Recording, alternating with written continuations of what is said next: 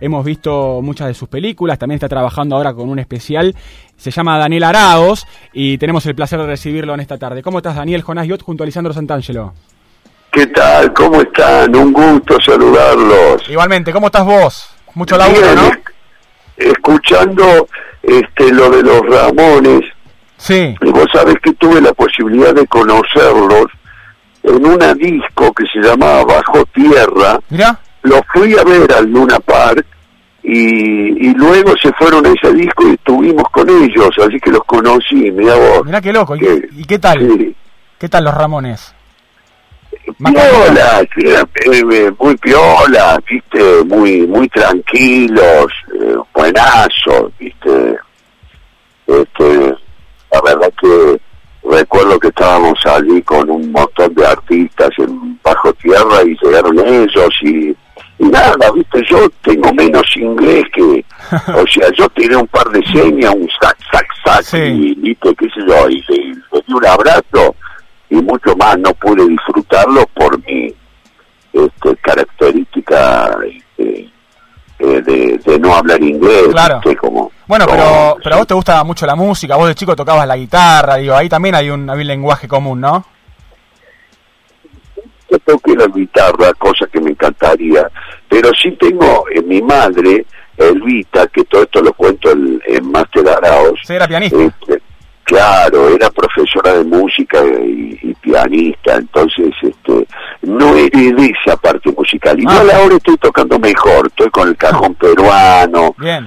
este, tengo algunos jaites en la armónica, este, pero sí eh, me relacioné con la música, con las bandas que tuve, ¿no? Que tuve varias bandas Claro. en las cuales colaboré y trabajé, como fueron los Triciclos Clos, los Choclos y finalmente la Arao Band, que me permitió editar un disco eh, que se llama Canciones justamente desafinadas, este, porque si de algo me daba cuenta era de la gran capacidad para desafinar.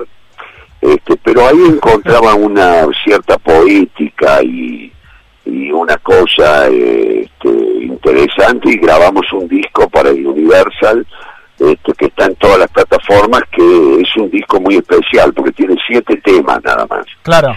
y ese fue un privilegio, viste, digo, porque invertí mucho tiempo y también dinero en producir este, bandas y bueno, que te lo publique este, Universal fue eh, algo lindo que, disfrutamos con los músicos que hicimos el disco, que eran todos músicos de Córdoba, fue una experiencia este, que tuve allí este, bueno, y grabé ese disco y, y, bueno, pasé también este, por el frontman el- ¿Es esto que estamos escuchando, Daniel, o no?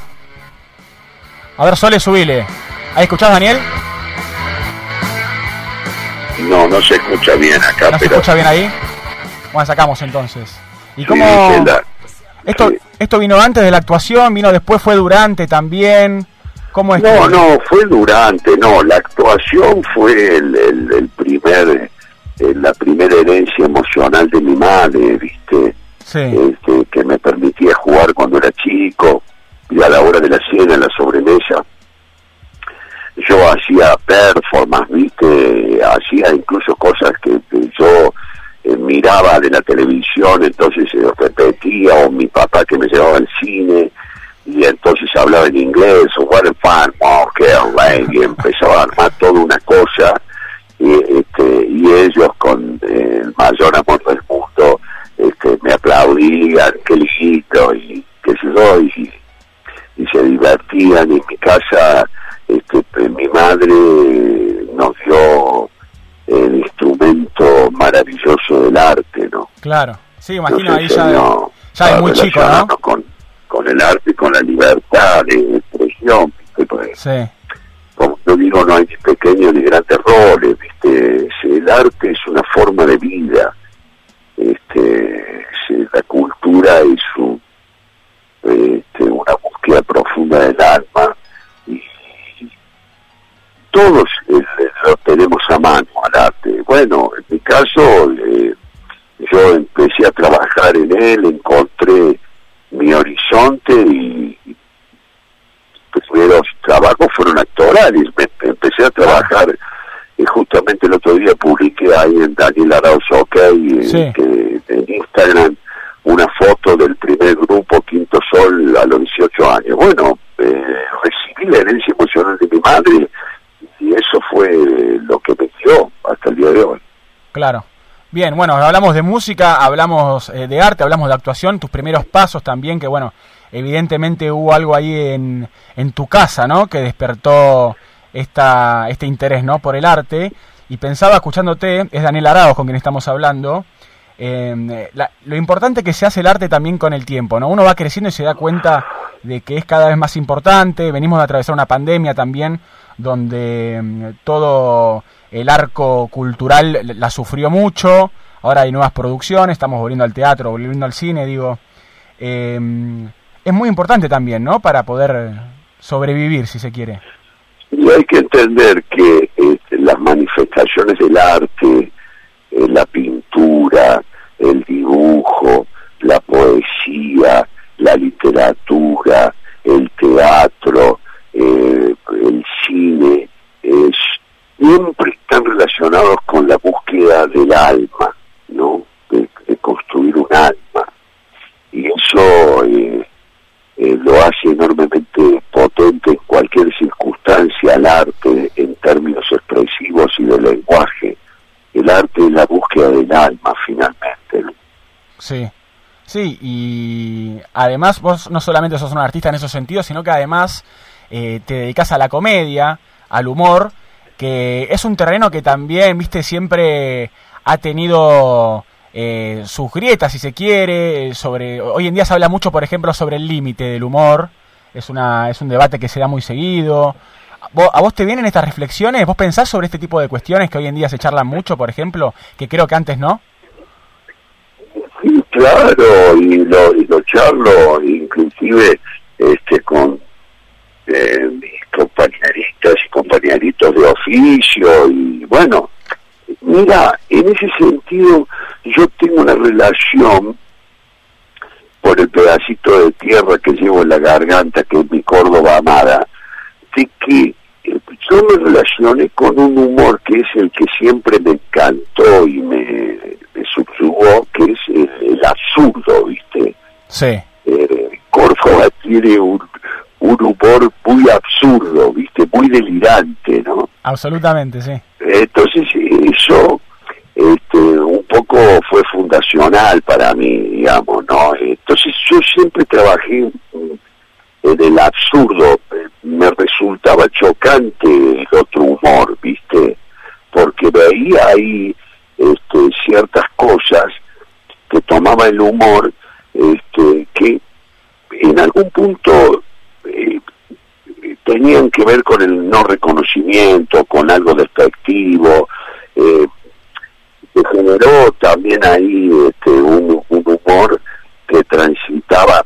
Yo me acuerdo cuando era chico iba a Carlos Paz, que iba a ver la revista, ¿viste? Y bueno, este, había como una cosificación de la mujer, había, bueno, todo eso, eh, gracias a Papadito Dios y la Pachita Mama ha evolucionado, porque quiere decir que evoluciona el mensaje, el arte, te vuelvo a repetir, es la búsqueda del alma te hace este, avanzar, digamos, ¿no? Sí, que es necesario también, ¿no? Porque no se puede seguir haciendo el mismo humor y tampoco me parece que, el público se ríe siempre de lo mismo también, ¿no? Eso va de la mano también con los cambios de la sociedad, ¿o no?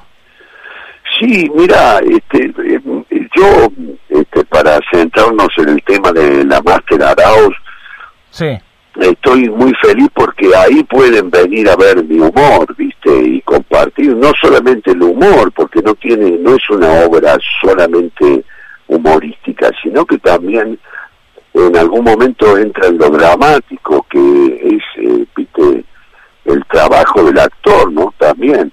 Y todo esto hecho con textos de, de Pedro Arauz y míos, que fue, somos los autores de la obra, con la dirección de Pedro Arauz también. Esa visión este, que tiene Pedro de la obra, Pedro es mi hijo, este, es, eh, es pura, es hermosa, y entonces ahí construimos este, la Master Arauz. Ahí aparece, ahí, eh, viste, cómo es cuando te subís al escenario que es sagrado y que hay que darlo todo, cada función, este, porque así te lo pide el arte, ¿viste? No, no. Sí, aparte vos haces teatro, ¿no? Digo, hay una cosa ahí de la cercanía con tu público y esta idea también de que cada obra, eh, cada función es una función nueva, ¿no? Siempre, siempre. Si perdés eso, tenés que fijarte qué es lo que te está pasando, digamos, ¿no? Qué es lo que hace que no puedas brindarte absolutamente a ese hecho sagrado, ¿no? Por supuesto, primero este, que el teatro está la familia, los afectos, los amores y la vida, ¿no? Este, entonces, este, también eh, a mí me encuentra en un momento de mi vida donde estoy muy feliz de haber llegado a este teatro de valija que Grotowski hablaba mucho del teatro que yo hago, que es un teatro gestual, hablado, que no, no despojado de escenografía, pero con mucha emoción y, y, y, lo, y lo siento, lo respiro con el público y cada vez que se ríen, bueno, pero también hay, un trabajo del oficio, de la concentración, de todo lo que te estoy diciendo, ¿no? Sí, sí, muy bien. De estar atento a ver qué le pasa al público también. Sí, sí. Estás ahí, viste, eh, respirando con ellos. Es Daniel Arados con quien estamos hablando, actor, humorista, tiene muchísimos años de trayectoria, lo conocemos por varias de sus participaciones en diferentes programas de televisión, en películas y además está haciendo máster Arados en el Teatro Chacarerian en Ciudad de Buenos Aires. ¿Qué días van, Daniel? Los viernes a las 21 horas. Bueno, así, que, hoy... Hoy por la noche lo pueden ir a ver al Chacarerian. Tengo eh, función, sí, sí, todos los viernes. Ya me quedan seis funciones en el Chacarerian, termino el 20 de octubre en el Chacarerian tengo ya, empezamos a salir de gira, así que voy a Venado Tuerto, a Villa Cañá, voy a, a diferentes lugares, a Benavides, a Pilar, tengo varias fechas ya cerradas para sacar un poco la obra, pero estoy contento porque la sensación es que la obra maduró, o sea, durante, yo hace que estoy en el Chacarerian ya un año y pico, y, y todo ese tiempo como fortalece tu trabajo haciendo la obra, ¿viste? Transitándola. Y eso eh, se nota, ¿no? Sí, se, se, solidifica, ¿no? Se pone más sólida, ¿no? La obra. Sí, es increíble, increíble. Yo lo, lo, lo disfruto enormemente y una cosa que también es interesante, que marca la historia de un comediante, es que el, siempre te dicen, vos tenés que actuar el gag, no tenés que hacerlo para hacer reír. Claro. Entonces, tenés que meterte adentro de la historia. Y eso es lo que yo hago, ¿no? Me meto adentro de las historias que cuento, que hablan de mi vida, son algunas anécdotas de mi vida, una de cuando era chico, este, y después, finalmente, eh, bueno, hay varios cuadros, pero en todos es necesario que aparezca ese compromiso con el con la literatura que estás expresando. Claro, bueno, y además el compromiso con tu oficio, que es la actuación, y también lo que tiene que ver con el cuerpo, ¿no? Porque uno está poniendo el cuerpo ahí, uno atraviesa eso desde la forma, si se quiere, más personal, me refiero a vos en escenario. ¿Qué te pasa en el cuerpo cuando estás en, en función? El cuerpo eh, está concentrado eh, y está eh, de, cierta manera unificado con, con el objetivo que vos tenés en la escena. Entonces este, ya tenés la literatura, eh, le, pones el, el, alma a eso y comienza a funcionar algo que es increíble, ¿viste? El cuerpo se entrega, yo yo termino las funciones agotadísimo, ¿viste? Porque, porque nada, estoy en un momento que estoy tan agradecido que, gente saque su entrada, eh, se cambie, se vista con la señora, el gordo, ¿viste? Vamos al teatro, es una ceremonia. Entonces, este, estoy tan agradecido a eso que, que siempre me pasó, ¿no? Ese agradecimiento al que, al que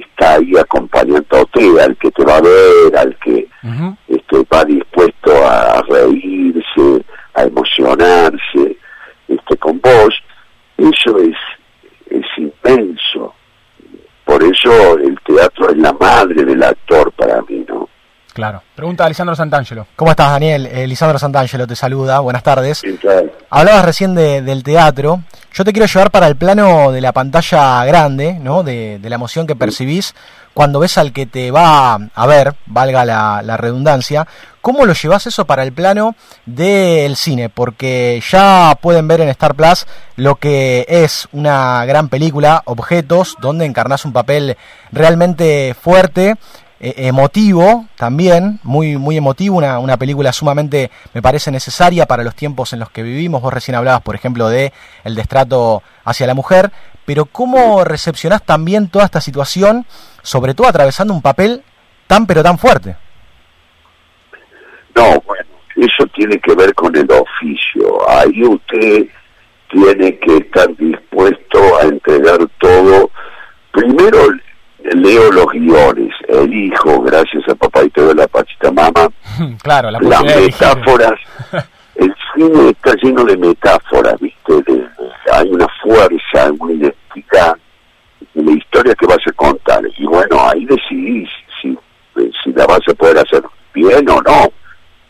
Vamos, si es, si es un papel que lo, vas a poder llevar adelante. Y, bueno, eso es tiene que ver con el oficio, ¿no?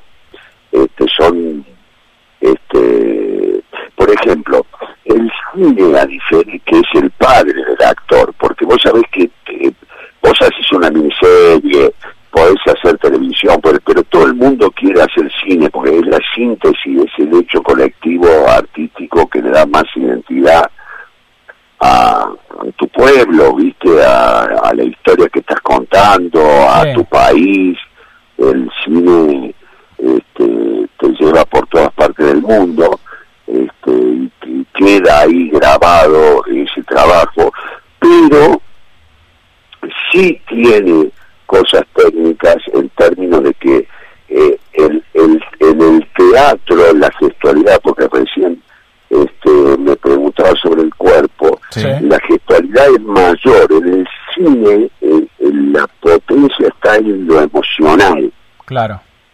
este, tenés que tener la capacidad de traspasar la pantalla emocionalmente. Entonces, si vos viste esa película y ese personaje te, te dio miedo, eh, se cumplió el objetivo, Bueno, porque es eh, un, un personaje nefasto. Vos sabés, Daniel, que justamente, viste que en el mundo del cine todo tiene que ver con todo. Y yo cuando veía la película, obviamente estoy eh, increíblemente sorprendido, pero también reconociendo tu trabajo más allá del humor, porque no tiene nada que ver con el humor lo que haces en esa película.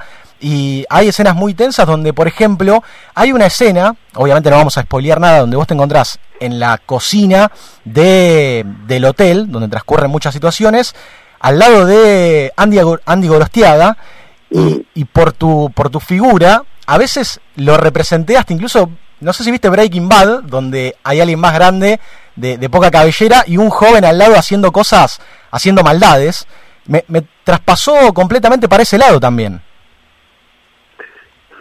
Sí, este, mira, yo trabajo las películas y luego las suelto, ¿viste? Porque cada apreciación de cada espectador es para lo que está hecha este, la obra de arte o el trabajo o el intento, o el intento, porque, bueno, no, no, no, no, que todo lo que hace es arte, bueno, es un intento pero ya ahí yo me desprendo, yo hago mi trabajo el set.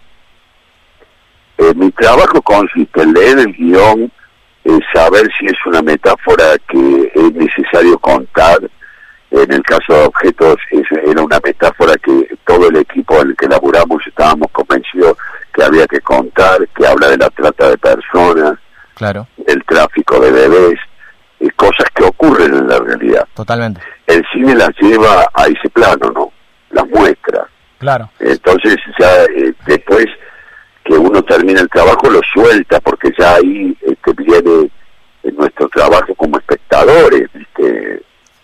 De, de qué no, qué, eh, en qué nos hace reflexionar eso que estamos viendo. Claro. ¿qué nos queda? ¿Qué mensaje nos hace pensar? Bueno, vos recién hablabas de la importancia de tratar ciertos temas y, y volvemos a lo mismo, ¿no? Pero digo, qué importante también el arte en este caso, ¿no? Para tratar algunos temas, Daniel.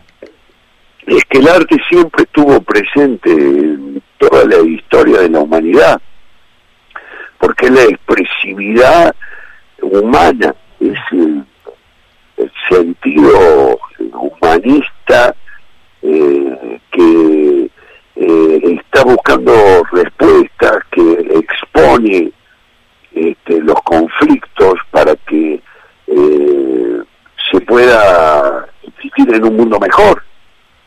Y Daniel, ¿a vos qué te pasa cuando ves discursos del tipo, eh, algunos discursos emergentes de la política y demás que, por ejemplo, prometen cerrar el Inca, eh, de financiar espacios que están dedicados a la cultura?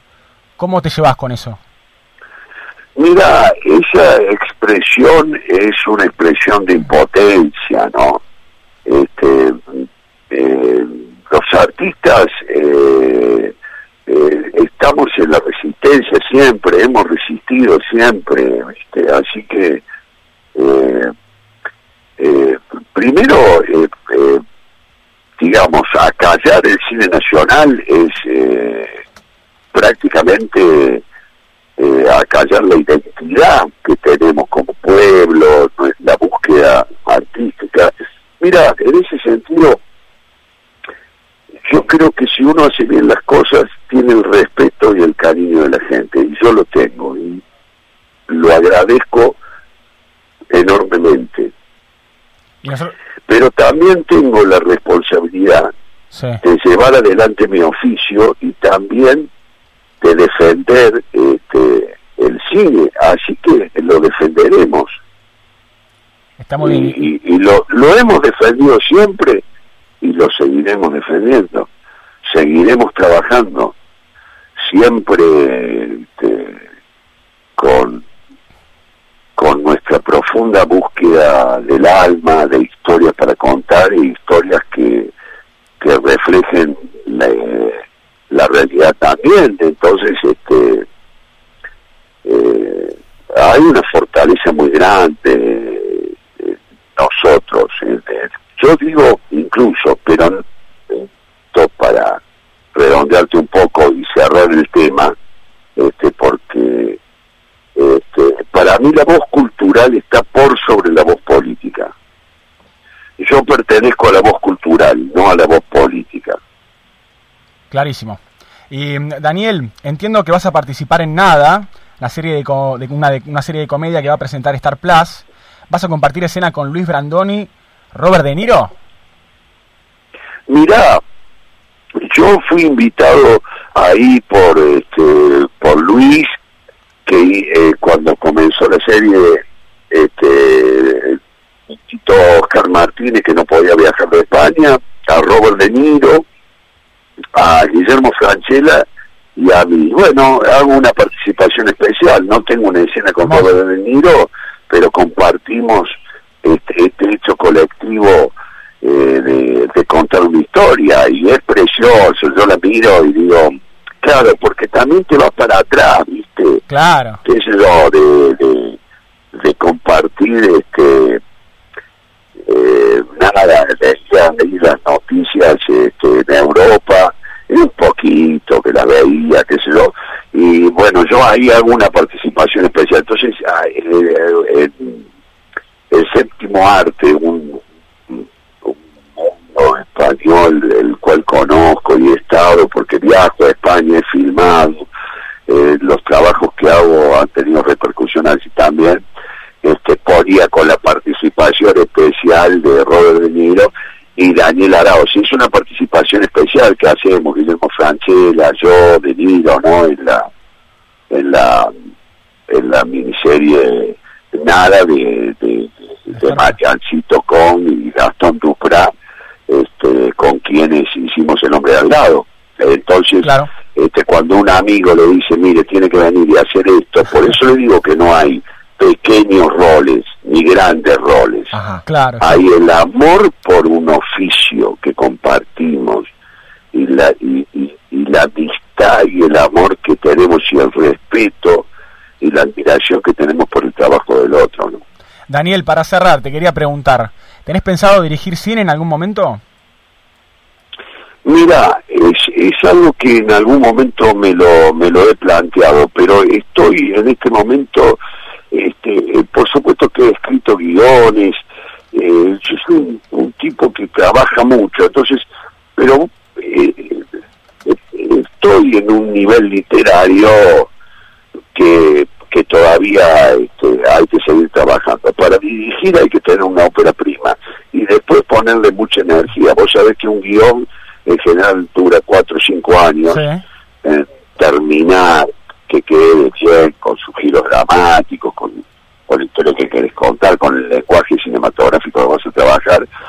Y también este eso requiere tiempo, entonces se maduran los guiones, ahí hay un par de guiones, en algún momento ahora estoy interesado en trabajar como en Master Arauz en, mi, en, una biopic, ¿viste? Claro. Un auto, auto, algo Autobiográfico. sí, estoy interesado en eso, pero lleva tiempo. Ahora estoy con mucho trabajo este, como actor, gracias a Papá Dios de la Pachita Mama, en estos momentos tan difíciles. Eh, y, bueno, hay que dedicarle mucho tiempo, ¿eh? No es fácil actuar y dirigir, es no, no, imagino es un laburo tremendo, un laburo tremendo de mucha preparación, además, bueno, todo lo que lleva un rodaje, las locaciones, los guiones, los actores, actrices, digo, es todo un laburazo, pero te felicitamos por, por todo lo que haces todo lo que estás haciendo, porque Objetos está buenísima, y además por lo que estás haciendo con Master Arados en el Chacarerian, que obviamente invitamos a todos a que vayan. Se nos va el programa, Daniel, me quedaría hablando una hora más, pero nos tenemos que ir. Así que quería agradecerte el nombre de qué bueno, bueno. Ya yo terminar diciéndote que también estoy trabajando en un proyecto de ley. Sí, también la parte social, vos mencionaste la palabra política, la parte social es importante. Sí, sí. Que los artistas participemos. Entonces estamos luchando con Julio González de Oralí, que es un empresario que está junto con otros eh, empresarios, que son alrededor de 60 empresarios y 150 artistas que van de Brisky a Bradoni en una ley este, que es pancitas llenas, este, que la pueden googlear y ver y buscar, que es para este, asistir a los comedores y a los merenderos de todo el país y para sanar el alma de la Argentina. Y sanar el alma de la Argentina es sanar el hambre de nuestras niñas, de nuestros niños, de nuestras jóvenes, de nuestros jóvenes y ahora de las viejitas, los viejitos que no tienen que comer. Ojalá se de Daniel y esperamos eso también y te agradecemos por tu tiempo y por todo tu trabajo que es enorme, la verdad. Gracias. Un fuerte abrazo. Abrazo a todos. un abrazo, Daniel. Muchas gracias.